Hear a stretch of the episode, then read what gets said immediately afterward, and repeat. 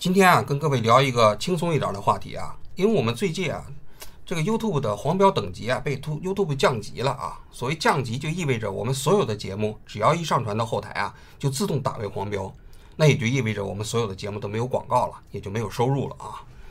这个对我们来说就损失很惨重啊。所以我们最近呢，也有意识的做几期轻松一点的话题，尽快的取得 YouTube 的这种重新信任，让我们的节目可以重新配广告。那么我们今天要做一个什么样的轻松的话题呢？就是我想聊一聊大英博物馆文物被盗的话题啊。前几天啊，英国的媒体爆出来啊，这大英博物馆就发生了一起比较严重的盗窃案，有两千件文物被盗啊。这被盗的地点啊，不在展厅，也不在库房啊，而在他们的研究室。大家都知道啊，大英博物馆啊是全世界历史最悠久的博物馆，成立到现在已经快有三百年的历史了啊，一共有八百万馆藏文物。这其中只有二十万件啊，它展出过，其中绝大部分都是在库房里或者是在研究室里，因为大英博物馆开放向全世界所有的研究者啊来研究他们的馆藏文物啊。那么这两千件文物啊，就是在他们的研究室，据说是一些从史前到现在的一些黄金饰品，还有一些玻璃啊和宝石，但是呢，就在这个研究室里头啊，它的这个看管条件就不如那些展厅，也不如库房。所以就在这个过程中间，据说是被内部人员监守自盗给偷走了，而且持续的时间还挺长。更严重的是啊，这批文物好像还没有来得及做编目，那也就意味着到底丢的是什么，丢了多少啊？好像这个数字就永远都搞不清了啊。这件事情出来之后啊，应该说在英国的媒体啊引起了还比较大的反响，最终导致大英博物馆有一个馆长啊还还引咎辞职了啊。这消息传到了中国啊，《环球时报》在八月二十七号的晚上就发了一篇文章，说大英博物馆应该归还中国的馆藏文物。为什么呢？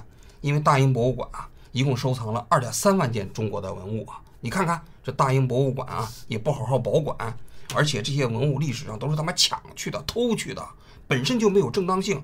所以出了这种事情，更加证明大英博物馆都应该把。馆藏的中国文物给中国还回来。这篇文章发表之后啊，立刻就引起中国网民的纷纷点赞呐。大家都认为说，你看英国当年抢走的这批文物，你还不应该还给中国吗？我们今天啊，就来聊一聊啊，大英博物馆收藏的这些中国文物到底应不应该归还中国的话题啊。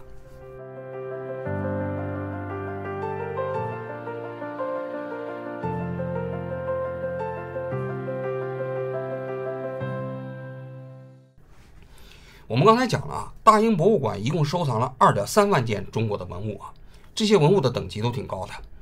据大英博物馆自己讲，它有十件镇馆之宝的馆藏文物啊，其中有三件来自于中国，有一件呢叫《女史箴图》，据说啊是当年乾隆皇帝啊特别喜欢的一件收藏品，每天放在案前。后来在近代的时候呢，就流失到了海外，最终被大英博物馆收为自己的馆藏藏品啊。但是中国，还不是大英博物馆收藏文物最多的国家。埃及，你看啊，埃及也是四大文明古国嘛，它有十几万件文物啊，被大英博物馆收藏啊。还有那希腊，希腊是西方文化的源头，那历史上的文物也非常多啊。然后呢，希腊这个国家在历史上说实在的啊，文明衰落之后啊，大量的文物流散到欧洲各国啊，所以大英博物馆也收藏了大量的希腊的文物啊。所以近些年来啊，大英博物馆的确面临这么一个问题，就是很多国家找大英博物馆讨要他收藏的文物，最典型的就是希腊。希腊啊，就这个大英博物馆收藏的希腊的文物啊，已经跟他讨要了几十年了。这中间最重要的一个部分啊，就是帕特农神庙里面的那些雕像。所谓帕特农神庙，中国人都知道，就是著名的雅典卫城啊。我当时去希腊旅游的时候，也专门去看过啊。雅典卫城的山顶上啊，现在是一个建筑的残骸，就是那个神庙的这么一个残骸啊。旁边还有很多附属建筑啊，有那门，旁边还有那配殿啊。那配殿旁边有一个这个建筑啊，现在残留啊，就有几个女神头顶上那个建筑那基座，那几个女神呢，中间有几座就被这个英国人给弄到大英博物馆去了。他当时啊，是一百多年前有一个英国的贵族啊，他在奥斯曼土耳其。共和国占领希腊期间啊，从那个土耳其的总督手里头啊，花了一笔钱买走了这批这个帕特农神庙的大理石雕像，然后他就自费啊，把这个整个帕特农神庙中间有一半的大理石雕像啊，就运到了英国。运到英国之后啊，英国当时政府也觉得这是宝贝啊，下院就出台了一个决议，就是以三点五万美金的这个价格啊，从他手里又买回来，就全部交给了大英博物馆来保存。但是，一百多年过去之后啊，人家希腊现在人家早就独立建国了，建国之后人就觉得帕特农神庙那是希腊国家文物的象征啊，就找这个大英博物馆说你得把这些文物给我们还回来，这英国就不干呢。那英国，你想想，这大英博物馆这么多文物，如果要是开着这个口子，那不都被人要走了吗？所以，一九六三年的时候，英国专门出台了一部法律，就叫《大英博物馆法》，就禁止大英博物馆归还任何它的馆藏文物给其他国家。所以啊，这希腊啊，管这个英国要了几十年，到现在还没有结果。这两千年希腊搞奥运会的时候啊。他们还利用奥运会啊，在全世界各国面前搞了一个非常有存在感的那个开幕式啊，还利用这个机会继续给英国政府施压。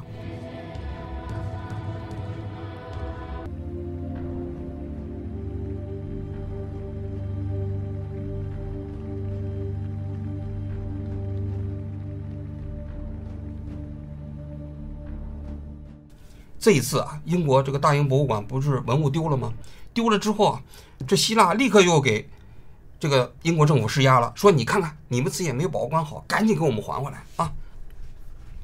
好像埃及最近也在找这个大英博物馆要要文物啊，所以给英国政府施加了不小的压力啊。这英国政府啊，为什么不愿意归还这些文物呢？他有两个理由。他说第一个理由啊，就是这些所有大英博物馆馆藏的文物啊，它不是属于那些文物所在国的。它是人类共同的文化遗产。你比如说埃及吧，因为古埃及的那些文物，那是当时古埃及那王国的那些所有者。你今天这些埃及政府的人，跟那个在文化上也没有太大关系了。你现在的希腊人，你跟古代的希腊人有多大的文化传承关系呢？也并没有太大了。但是古希腊的文化属于整个人类，英国有权利收藏保管这批文物，这是第一点。第二点。他说：“我们其实对文物的研究啊、态度啊、保管呢，那这是无可挑剔啊。所以，我们是一个非常好的文物保管者。毕竟，把这些文物啊妥善的保管起来，让后世的所有的人类啊能够见到这些文物，这个更重要嘛。这是英国拒绝归还呃文物的两个理由啊。我个人觉得啊，这至少是后面这一个文物的保管者非常合格的保管者这一点，人家英国人没说假话。”我给大家讲一个故事啊，大家都知道，中国在敦煌有一个藏经洞。藏经洞在上个世纪初的时候啊，曾经出土了一大批敦煌文书。这敦煌文书的总数啊，大概有四万多卷啊。最早是一个道士在那个地方偶然时间发现了这个藏经洞的，但这个道士文化水平又很低，王道士嘛。然后后来他也不懂，最后呢就被一些到中亚探险的外国的考古学者发现了。最早来到这里的是英国的斯坦因。这斯坦因呢，是英国住在印度的一个外交官啊，然后他也通晓汉语。他来到新疆做考古的时候，就路过敦煌，发现了这批敦煌文书。他先后两次来到敦煌啊，一共把一点三万卷的敦煌文书啊，先运到了印度，又从印度运到了英国。那这批英敦煌文书呢，就全部保存在了大英博物馆。他来了之后呢，法国又有一个非常著名的汉学家，这个人叫伯希和。这伯希和通晓十几门语言啊，而且呢，他到了这个敦煌的时候呢，因为他说了一口流利的汉语嘛，就取得了这个王道士的好感。他自己亲身进到了这个藏经洞，他挑了一些史料价值特别高的文书，因为藏经洞里的这些敦煌文书啊，史料价值差别非常大，因为它大量的都是些经书，经书啊，说实在的。史料价值并不高，因为它有存世的其他文本嘛。这伯希和进到这个这个藏经洞的时候，他是挑什么呢？他挑第一，就是文书中间有这个编年的啊，这个呢是非常有史料价值的，你就知道这个东西是到底哪一年放进去的，这文书的成熟年代。第二，他挑了一些世俗文书，就是能够体现当年啊，在这个新疆地区啊，他的那些当地的政治文化。那些文书，比如说契约啊、地方志啊，所以伯希和挑走的这批文书被公认为是敦煌文书中间史料价值最高的。那么我们紧接着做一个比较啊，当年欧洲的这些探险家，除了英国、法国以外，德国和俄罗斯也有一批人到这个地方拿走了一批敦煌文书。那所有的这些欧洲的探险家啊，把敦煌文书运回到欧洲之后啊，基本上都存在自己国家的博物馆或者是图书馆里面啊。但是留在中国的敦煌文书呢，最大一部分是存在了中国的国家图书馆啊。但是啊，流失的呢数量就多了去了啊。现在全国各地啊，各省的图书馆里存有敦煌文书的不在少数，而且民间的收藏家。也包括流散到美国、日本的这些所有的敦煌文书，都是从中国流散出去的。那你可以比较了吗？就是所有的欧洲的探险家运到欧洲的，都妥善的保管在图书馆里，但是中国的敦煌文书啊都流散了。这第一。第二，这些所有放到欧洲图书馆里的敦煌文书啊，他们放进去之后，他们的图书馆和这个博物馆就做了两件工作。第一个就是编目。就把所有的敦煌文书啊，就仔细的进行编目。第二，编目完了之后，去进行公开影印出版。比如说，大英博物馆的这些敦煌文书啊，全部拍成了缩微胶胶片啊，然后公开公之于众了。全世界的学者，你都可以利用这些公开的缩微胶片啊，对敦煌文书进行研究。法国的这个伯希和的那些文书也是如此啊。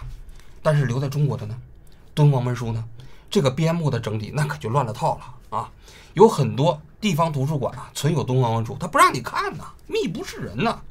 然后有的呢，这些年他也出版了，出版的时候他都自己先搞一篇学术文章，把这个敦煌文书他自己所藏的部分啊，他学术价值挖掘完了之后，他再给你公之于众。那你想想，他就他的这个这些敦煌文书的史料价值，它的这个公开性来讲，我觉得他跟欧洲的图书馆也完全没法比。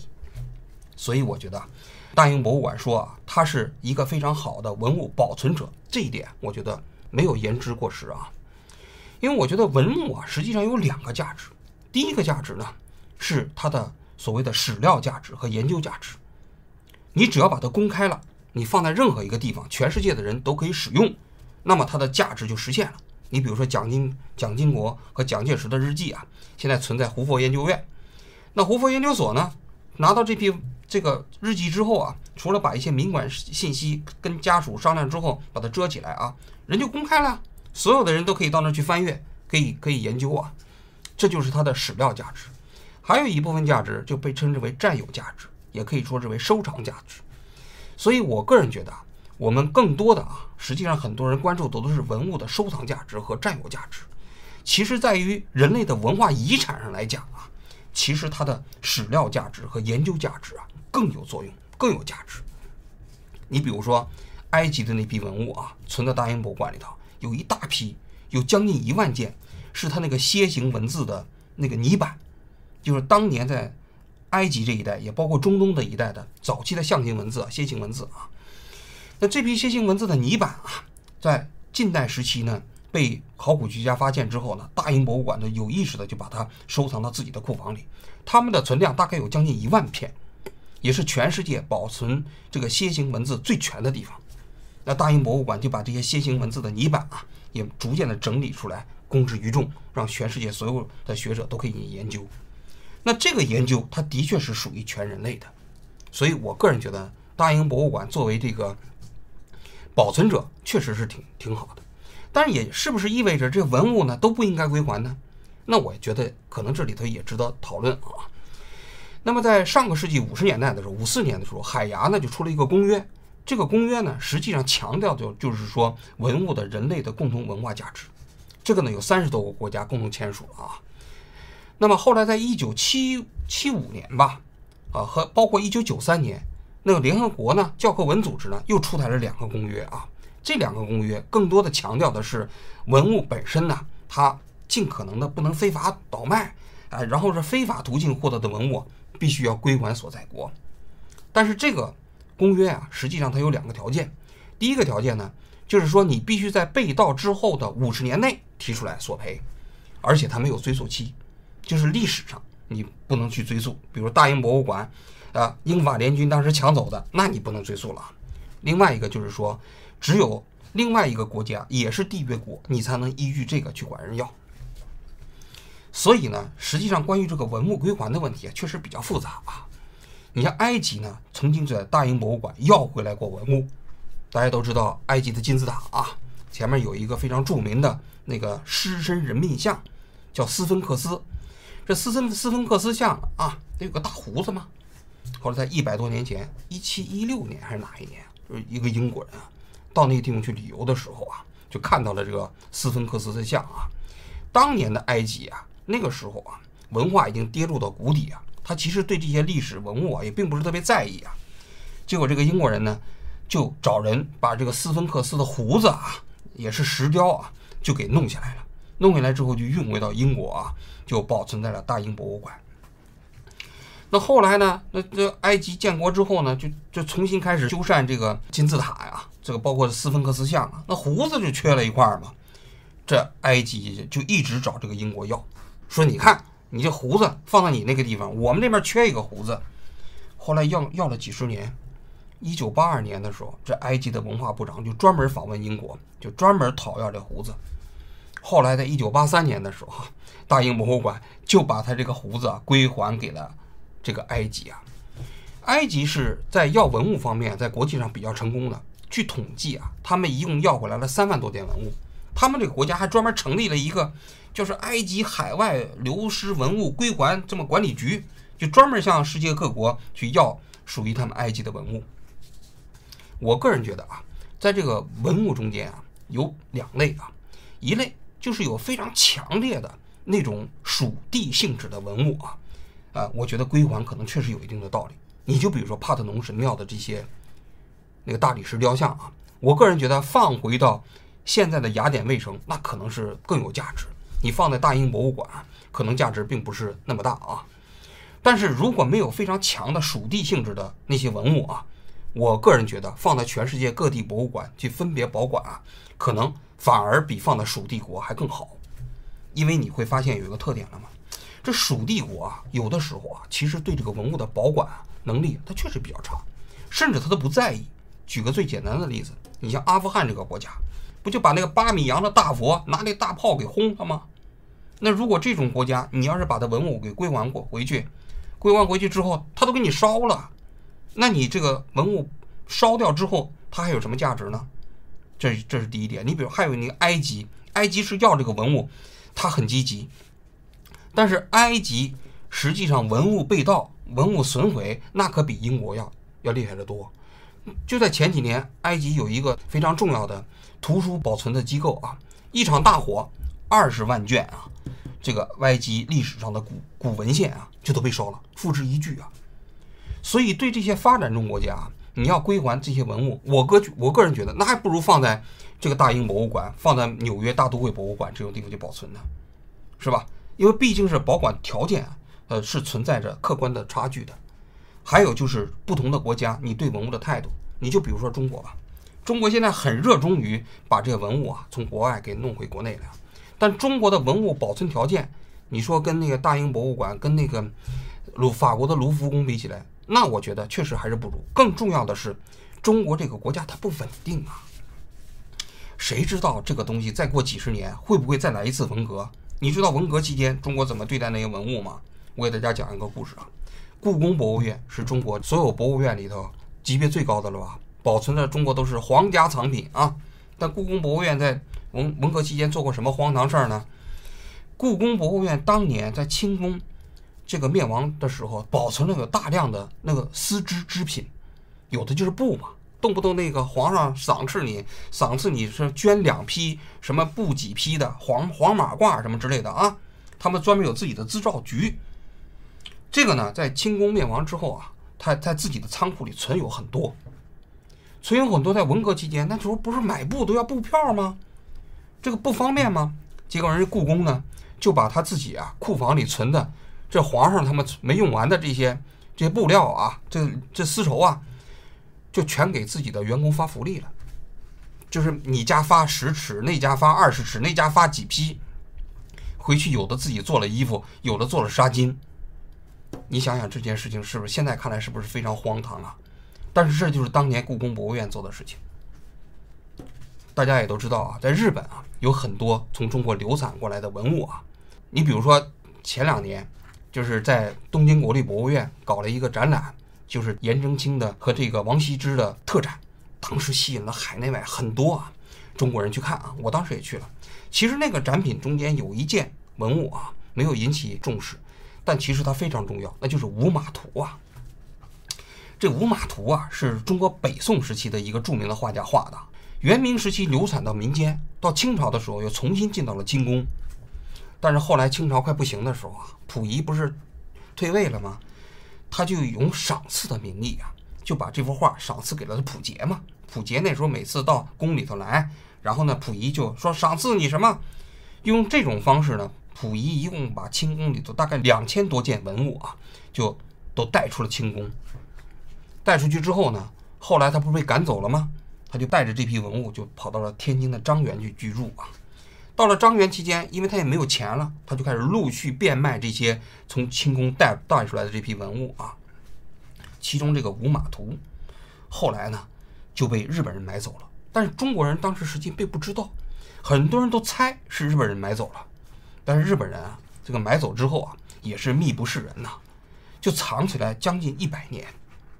大家从来没有见过五马图在市面上露面，一直到二零二零年，东京国立博物院搞这个颜真卿展的时候，这五马图的芳容啊，第一次出现在公众面前。我当时去看的时候，我在那个五马图面前，我还看了好久。我就在想啊，那你说这五马图啊，如果留在中国啊，是它是在中国的属地上，但是大家知道，从溥仪逃出去之后啊。中国经历了呢北洋混战、抗日战争、国共内战，建国之后又经过了那破四旧，然后文化大革命。你说这个五马图有没有可能就被毁于这近百年来中国这血雨腥风的政治运动和兵离相争的过程中间呢？那太可能了。日本历史上保存着大量的中国的书法作品和书画作品啊。前一段时间，日本发现了存世最早的《论语》的这个。写卷大概是隋代的，这样的写卷你在中国你已经找不到了，但是在日本发现了。日本这个国家有一个特点啊，就是这东西只要到了日本呢，就基本上它就会给你原原本本的保存好。日本有自己的皇家的收藏的地点，而且日本民间社会中间那些寺庙啊，基本都有自己的一个什么赠仓院之类的存放宝物的地方啊，一存存几百年上千年。奈良有一个正仓院的宝物存放地啊，那有几千件唐代的文物啊。那现在这些唐代的器物在中国境内，你都所有的加起来都不如这一个正仓院保存的多。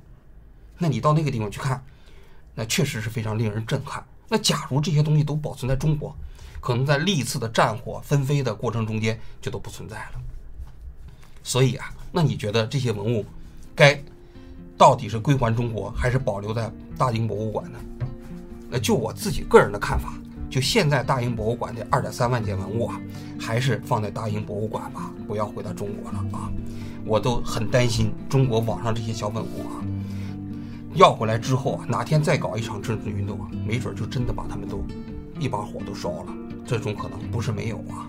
好，我今天就讲到这里，谢谢大家。